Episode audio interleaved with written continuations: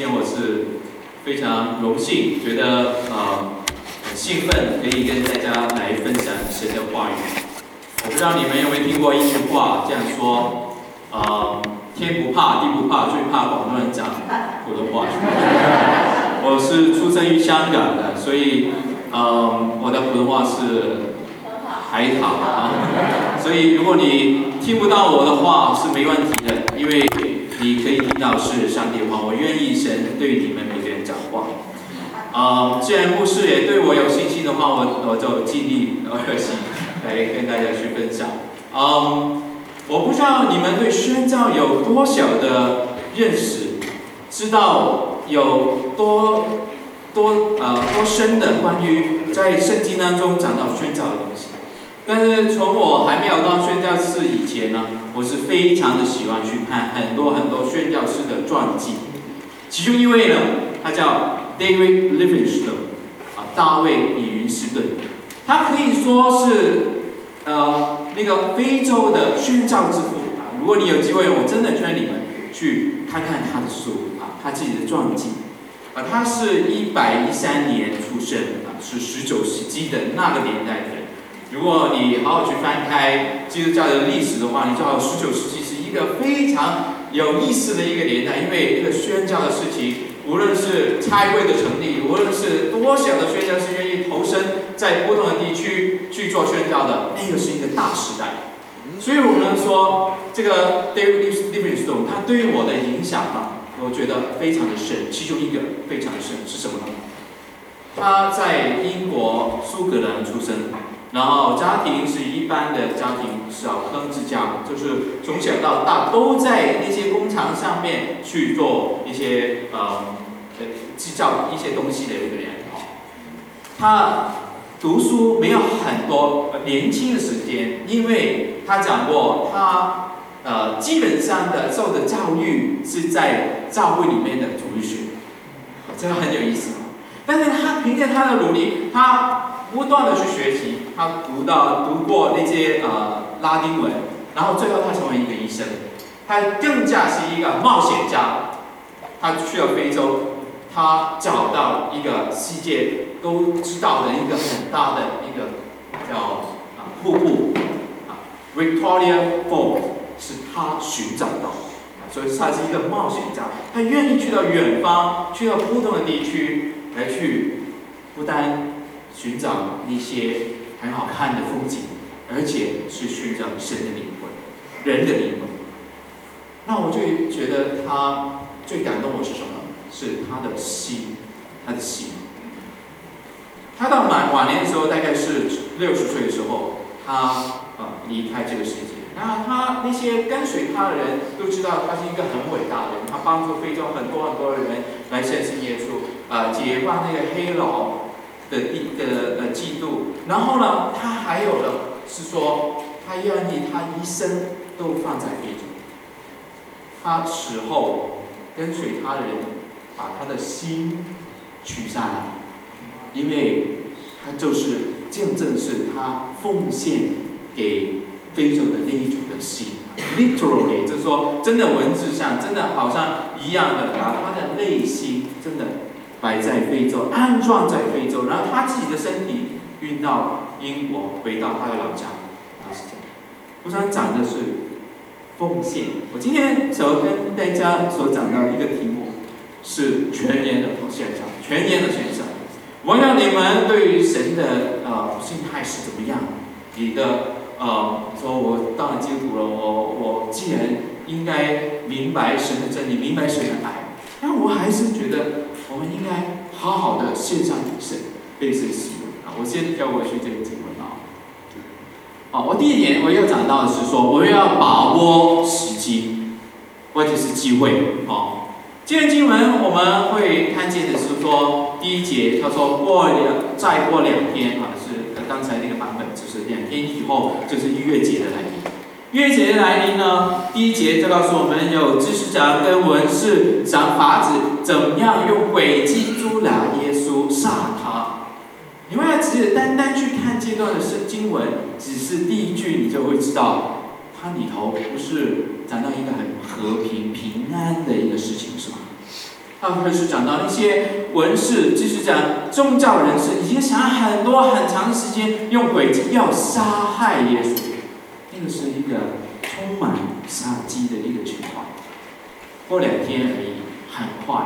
如果我们要再深入去看一下的话，你会知道逾越节是怎么样的一回事。从出埃及，我们知道，嗯，呃，哎，以色列民呼求神，神应允他们。兴起摩西，把他们从呃埃及出来啊，当中经历过十灾，中间最后的一灾就是杀长子的那个灾害。然后那个事情怎么说了？原来那些相信神的人呢，他们要把一头的羊羔，无论是家每家每户，或者是大的小的，都要把一头的羊羔，无罪的羊羔来杀害，然后把他的血抹在门。框上面，好了，当天使来过之后，他就经过这个。那到耶稣年代，我们都很清楚，谁是那头羊？那就是主耶稣基督。他不单是钉在十字架，他他成为，他不但救赎我们，成为一个赎罪祭，但更加的是说，他成为那个那头羊，为我们生。所以你大概会从那个气氛，从这个经文的当中，你会看见，就是说，这个不是简单的事情，不是一个普通的事情，乃是预言到耶稣基督的死亡。好，那我怎么可以看见这个是把握时机？原来你去看见的时候，那个整个经文里头那个的主角是谁呀？是耶稣吗？当然是耶稣，是吗？不可能，为什么？因为耶，如果你说整本圣经都讲耶稣，整本福音书都讲耶稣的话，这不一定是。特别在这个经文里头，那肯定是门徒吗？也不是，门徒连一个名字也没有出现。然后你继续好好去看的话，你肯定会发现，这是这个女人。这个女人用马可福音的版本来说，她是没有名字，但是马可可能就是特意。要没有写上他记载他的名字，他把握时机是什么呢？是因为他知道耶稣将要死亡，将要过去，将要不在他们的身边。然后你你可能会问：喂，他他怎么知道？这个女人怎么知道耶稣会死亡？就是如果你真的好好去看圣经，你去看见马可福音，不是第八章、第十章，耶稣记讲过。我将会受害，遭许多的害，而且呢，为人舍命。所以我相信这个女人，她特别特别的贴的，就是贴近耶稣基督的心。他知道耶稣会离开，或者是说他不知道尝试是怎么样的一个情况，可是他真的对神有心，所以他把握一个时机来献那个香膏给耶稣。那对于宣教有什么关系？在我的生命里头，呃，可能是只有第一次我去宣教的一个短暂的机会，其实也是改变了我的一个生命。那大概是二零零三年到零四年的那段时间，我哦有一个机会去到南美洲的秘鲁，不知道你们多久知道秘鲁在哪里？有听过，大概可能有一个。啊，秘鲁是南美洲其中一个比较古老的一个一一一一个国家，啊，很多很多的文化文明。但有一次我有这个机会就去到秘鲁去做做宣最主要就是说，原来我自己在多伦多的母会差遣了一队的宣教士夫夫妇去到那边已经几年了，然后大概他们就要他要退休了，然后他就告诉我们的啊教会说，哎啊，既然我们都退休，但是还没有。呃，我们自己教会的人去过探访，那我们就组织一一队的学生队去了。那我是那个时间，我大概就是读读书，呃，差不多毕业，然后我心里面就想，就说，主啊，我相信你，我知道你的爱，我知道你的能力，你把我从黑暗里头拯救出来。就好像我刚才说，那个月姐的意义，就是说。原来神把以色列民不单单是拯救他们脱离那个法老的手，而且他是把人从黑暗带到光明我带我带一个祷告，我带一个祷告的心。我说神啊，你要我一生当中我要做什么？我很快毕业了，我很快要进入这个社会里面去工作。那那一个短顺很快过去，十几十几天的时间，真的很短很短。每天我坐在旁边您说，每天向神祷告。我说我希望聆听神的声音，我希望聆听神的声音。我不知道你们有没有同样的那种的想法。你说，我真的愿意，我也愿意花时间来聆听神的声音。好了，很快过去了，十几天没有没有很多声音，每天自然如此，都是呃读圣经、祷告很平常。好像到最后的这几天，早上的时候，宣教师就告诉我啊，我们今天要去探访，我们去哦短宣的时候，很多都是传福音或者布道，所以我们都。去不同的地方去探访，然后那天有什么特别？他说我们今天呢不坐啊出租车啊，不不打的，要坐坐大巴。他说，那我觉得那么奇怪，因为其实南美洲的啊出租车是更便宜，而且非常方便。然后那天他说哦，我们走坐大巴，为什么？原来去的那个地方呢，就好像这样子的一个，这样子。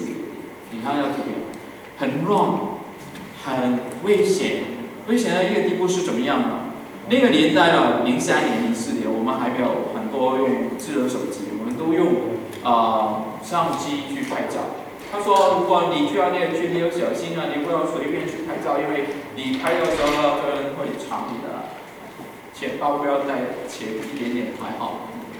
我要去了一个地区，总而言之，我去了一个的呃。餐馆里头很小的一个餐馆，我看见一个年轻人，然后我们的主要的对象还是那个年轻人，然后去到那个年轻人的面前，我们跟他跟他聊天，然后知道他现现在情况是怎么样，而而且呢，呃，有机会跟他说，因为他告诉我他没有希望，他怎么没有希望呢？原来这个餐馆不是属于他的，也不是他开的，是他叔叔开的，他叔叔几个星期以前不知道跑到哪里。不知道是失踪，是怎么都找不到他。他留下一个餐馆，也不属于他，他自己没有身份，他是黑的，黑，他是偷渡去到印度。那我想呢，这样子的一个情况，他怎么活下去？我好像神好像对我说话，就是说，从前我在黑暗的当中，从前我是迷路的，从前我不知道方向的，从前我不知道人生的意义在哪里的。但因为主耶稣的爱，因为他的死上，给我重新的有一个希望。我知道人生的意义在哪里。我那么好，我在加拿大，有人带我去教会，我很喜欢去教会。我那时候是说，星期五是团契，星期一开始我们上课，然后我就不倒少。星期一、星期二、星期三、星期四，好不容易熬到星期五，哇，非常开心，放学。我我中学那个时候，中学去教会，哦，中学就去教会，这样非常开心。我非常感谢主，原来不但弟兄姐妹对我们爱，而且是真的给我们有生命的方向，有生命。那那个我看见的年轻人呢？我大概觉得那么烂、那么危险的一个地区，没有好多人要去。连我们宣教士也没有常常去，怎么可能这个人可以得到福音？我带着这个想法，我回家，我回到这个路上的时候，我就告说：“主啊，如果你使用，如果你希望我去传福音的话，我愿意。甚至我需要秘鲁，需要这些好像很危险、好像没有人愿意去的地方，我也愿意去。所以这个是我的开始。”我觉得这个是把握时机，不知道弟兄姐妹你们会不会把握时机？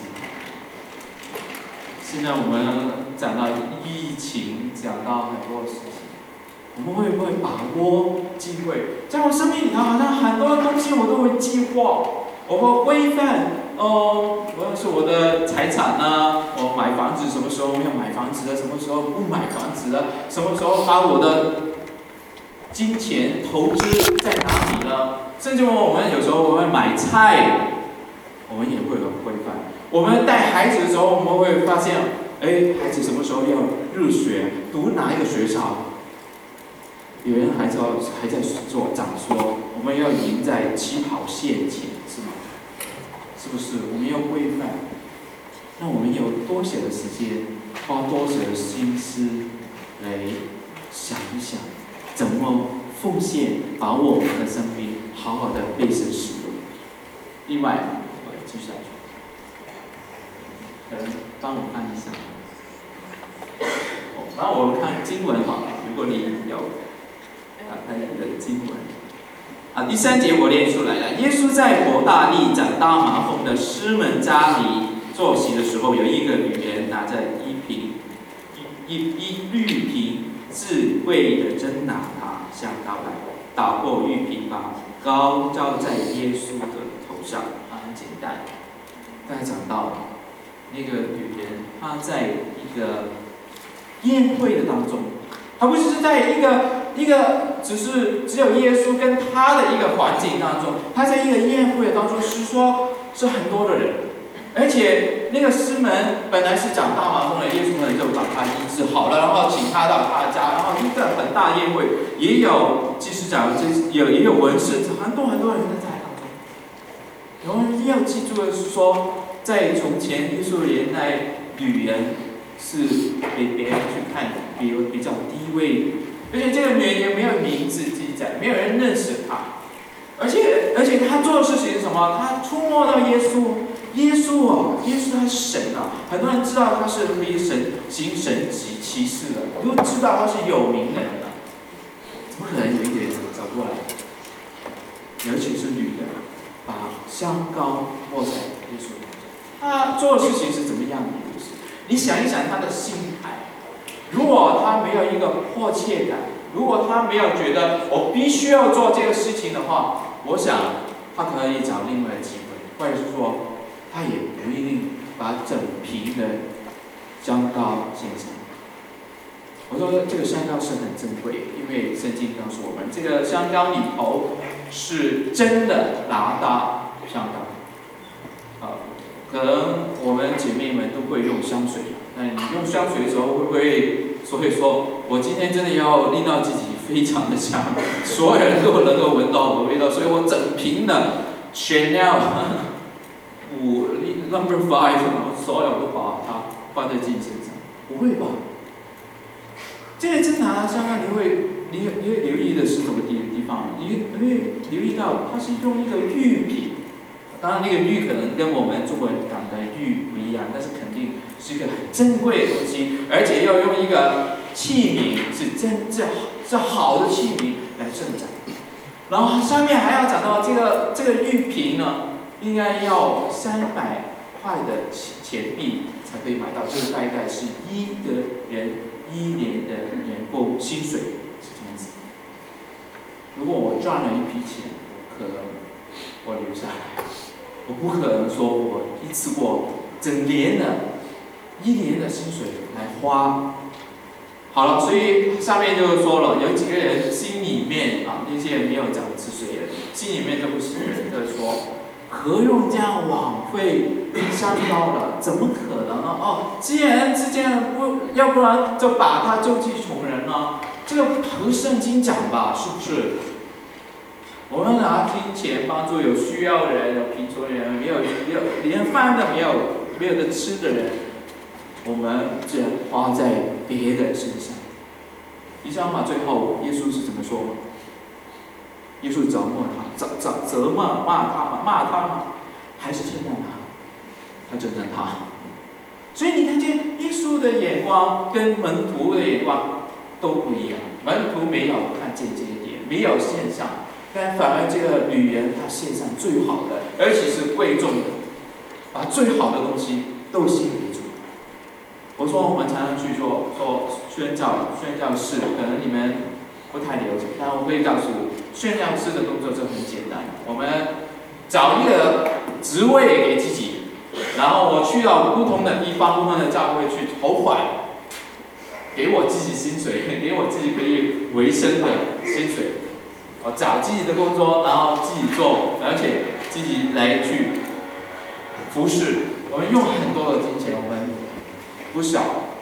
虽然就说我在哥伦比亚这个比较落后的地方，我需要也不小的金钱才可以在那边去生活，因为我是一个外人。现在是绝对可以说是亏本。我们投资，我们有回报，我们肯定，呃，长远的几十年以后，你肯定会不一样。放在一个金钱放在银行里面，它还有利息。现在可以说完完全全，你奉献的可能跟你认识的人不一样，族群不一样，皮肤的颜色不一样，跟你讲话的那个。语言不一样，文化不一样，跟你所住的地方的人都不一样，为什么会这样子？愿意这样子做？我去了哦，我在一零呃二零一三年我第一次去到哥伦比亚那边去真正成为一个宣教士。那那时候我还是单身的，没有结婚，我心态里头就很简单，我觉得神啊，你不知道我我。什么时候有家庭、婚姻，有没有儿女，全都放在主一起手中。然后需要那那那个时间呢？啊，我没有，我没有迫切的去祈祷说，神啊，你需要给我一个配偶。然后，嗯，有人就把我跟我太太 Sarah 介绍了，然后呃，到到一次机会，我是怎么样的？我是在哥伦比亚跟他跟他求婚。啊，你大概之前见到这个是戒指的，我我是宣教士啊，我的戒指没有很大，没有很大一粒什么钻石，我不知道护士有没有啊，师傅有没有，不知道啊。但是我有什么啊？我在教会里面，我有一个呃阳台，很就是第三层的阳台上面。这这个图片可能你看不清楚了，我我买了，我买了，OK，我买了什么？一百支的玫瑰。哦，我不知道你们被求婚的时候有没有啊？这些啊，一百支玫瑰很贵的，在个人也很贵。是呃两两嗯二十四支的玫瑰，呃 two dozen 就是两搭的玫瑰，大概是三块美金吧。哦，我们是出产一些玫瑰花，当然我买的就是特别的啊，然后就是因为求婚嘛。然后我的戒指当中不单是有钻钻石 diamond，还有那个是绿宝石。如果你知道绿宝石代表什么的话，代表是是哥伦比亚的特产。我意思就是说，居然神给我认识我婚姻，然后我希望我把这个基础打好，就是说我们都是奉献给神。奉献给神使用，不是让我自己去奉献，而且我的妻子，而且我的家庭等等一切都放在神手里。所以你看见第三幅图片，就是我带了两个孩子，我两个孩子都在哥伦比亚出生。好，神有奇妙工作，他的工作是什么样？我摆上我最好，我愿意，我把我一切都献上给他的话，当然我不是高举自己啊。我有更多更多人比我牺牲的更大，或者是真甚至不不是在宣教工厂的人比我宣牺牲的更多更大，是肯定有的。我不是说我自己很了不起，但是神很奇妙。当我们结婚以后呢，很怕我们有孩子，然后我们的孩子都在哥伦比亚出生。然后整个过程，我知道我本来我不知道怎么去带孩子，我也不知道在外一个外国的地方，连买尿布在哪里我也不知道，你看买那个奶粉在哪里我也不晓得，哪一个比较好，哪个比较不好，我都不知道，本来是不知道。哎，当我们经过整个那个带孩子的过程的时候呢，神把一对的夫妻带到我们的身边。这个夫妻很简单，他们都是一个年轻的夫妻，从中国大陆去到。哥伦比亚做生意、打工、做餐馆，很辛苦的工作。但是他们，哦，有他们有一有有机会接触到我。我有我有一天我就跟他们说：你们刚结婚，可能你们会有孩子，有一天总会有孩子哦。然后我只是这样子告诉他而已。然后我很奇妙。第二个星期啊，他自己来找我，很小人这样这样子，来去了教会来找我。原来他的太太真的怀孕，她怀孕了，然后他把那个检查的报告给我们看，给我们看，因为他们不懂西班牙语。他们就把我，呃，他可能想起啊，我太太就是怀孕了，已经生过孩子，他大概就是这个依恋，然后就把那个报告就带过来了，然后可能我们也知道那个报告是说是怀孕还是不怀孕，其实我告诉你，我们那个时候我们的西班牙语没有那么好，我们其实就看不懂的，那大概我们会知道那个是 positive，那个是 negative，就是这样正跟跟跟负，所以我们大概就猜到他是怀孕。我长话短说，他他们就是这样子去接触我们，我们带他信主，我们甚至乎跟他的小孩子，我们的小孩子跟他的小孩子一起的成长。另外一个，我怎么用上我最好的东西？我不知道你对于你自己价值观是怎么怎么样？可能你说哇，我有一栋房子，那这是我最珍贵。那对我来说，时间时间是最珍贵的。另外一个年轻人也是三十来岁。我二零一三年的时候，我第一次去到哥伦比亚的时候，已经看见他在一个餐馆里头，不断不断不断，很努力很努力的去工作，赚了一点一点点的钱，也不是很多。他他就觉得哦，我真的要几十年就这样子活下去嘛？就三十来岁还要活到好像他的叔叔一样，到六十岁、七十岁还在哥伦比亚这样子去做餐馆工作。我刚开始接触他的时候，他没有。很愿意接触技能，每次去到下餐馆，他就说：“哦，你坐一下。”其实他就在不断不断的工作，然后做十五分钟、半个小时、一个小时，他还没有时间停下来，是这样子。妈妈有机会，我可以跟他聊天，分享信仰，带他信主。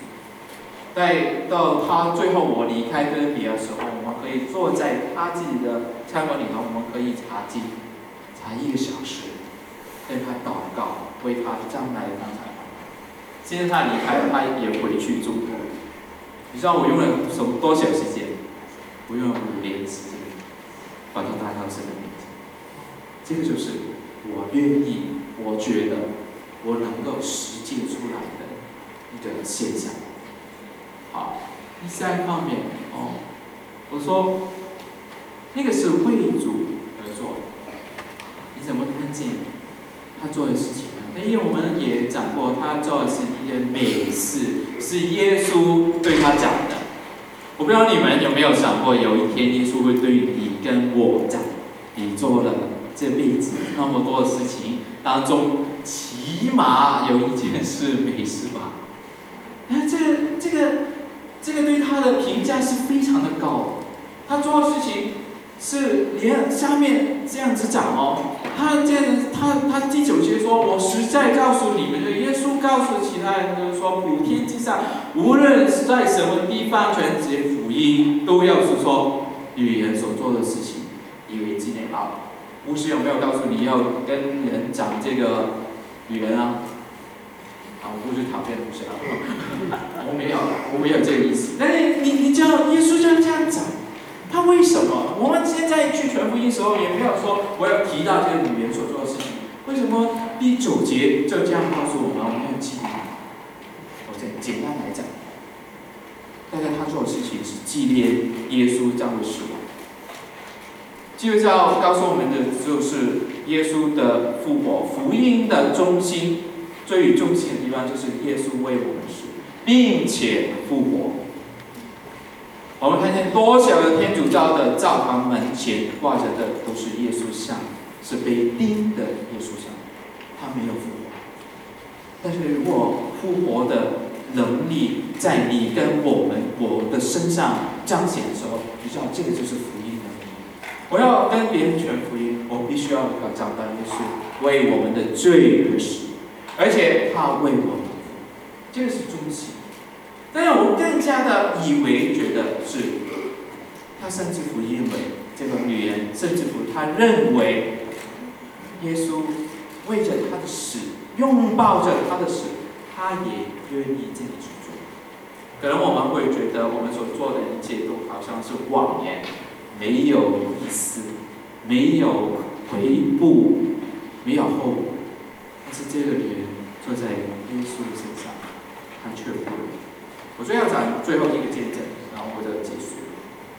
嗯，今天我们划船里头有一个宣教士，她是女的宣教士，她在我自己在舞会多多的舞会的一个宣教士。她出身是很平凡，她做的工作都是很平凡，但是她心心态非常的正确。她就觉得，我既然被神改变，既然相信耶稣，我就真的要做一个很好好去跟随神的。他去短训中心去受训练两年，然后呢，好好去学怎么去传福音。他最后成为划船的宣教去拆遣到墨西哥的地方。好，我们在教会我们都知道了很多，这样讲吧，啊，很多有恩赐的，是很多人的心想，就是说啊，可以带你唱诗歌啊，还有讲道啊等等一些一些，他在人面前做的东西。但我我在这个姐妹当中，这个宣教士当中，我却没有多发现他是这样子，但是他是非常的殷勤去做事情。他在这个宣教的历程的当中，呃，他不是说很厉害，去到哪个家去传福音，然后别人就信主跟随主，好好就去读圣经，没有。但是他继续做，他每天晚上有时间的时候，他就。来做一个小小的实际教育，那可能会看结果，就是用一些呃猪，小小的猪，然后呃编出来那个小小实讲。他觉得每次跟别人传福音，用这个会打开话题是很好，而且人家真的信主以后了，他可以呃带在身边，可以作为一个记忆。他这样子做，做了也是五六年的时间，他突然发现他患了患患了癌症，患了。而且是很很严重的癌癌症，是骨头里面有癌症。你想一想就知道那个痛苦是多少。他很快就要回到多伦多自己的地方去医治。然后他过了一个很痛苦的一段时间。他现在离开世界，回到生命。但是有一次，他留下的那些实际上，就是我记得全道人，他就来我们哥伦比亚的。他就告诉我，以前 Jamie 啊，这个姐妹 Jamie，她做很多事情，她知道她以前在南美洲去传福音，她希望别人认识耶稣。啊，现在我 Kenny 啊，是也是在南美洲传福音，我我的那个传道人就把这些事项交给我，意思就是说，当我在跟南美洲的中国人去传福音的时候，可以用的时候，把这个福音。传给他。我在这个姐妹身上，我看见她是宁愿付上一切，甚至付死亡都愿意。为什么？有人说，为什么她会得到癌症？啊，这个只是猜，我我也不知道，我也不是医生。大概她是在过世的时候，她常常喝呃水龙头开出来的水。嗯，如果你大概你知道的话，但墨墨斯哥的水不好，就你需要喝呃瓶装的这些水才可以啊比较清洁。不知道是不是他喝的太多，或者是他省钱，或者是什么原因。总而言之，他把他能够做下的都献上最后，他的声音没有停在他离开世界的那个时间，反而。起码在我生命当中，我常常记住这个结果。我想要告告诉大家，如果我们真的要参与上帝的宣召，上帝的宣召，我可以说，如果你真的好好去看圣经的时候，这个是一个命令。如果我说大使命是命令，命令是没有选择的。如果我说我是一个门徒，门徒的 disciple 门徒。最中心是什么呢？还是顺服耶稣？我不顺服我的主，我怎么可能是一个门徒？是吗？如果使命放在我们的面前，然后我有说我自己是一个门徒，但我却没有遵命的话，那可能我们还要想一想，求神来帮助我们。好像宣教就是我们要付代价，我们就愿意献上。但是这这个，如果我们有这个开始的话，我相信我们都可以领受到他那种的。我最后讲一句，我宣教一起历程里头，我五六年时间，我我觉得，我觉得我真的好像一只鸟，可以飞在天上，我可以与神同行。好，我们一起来祷告。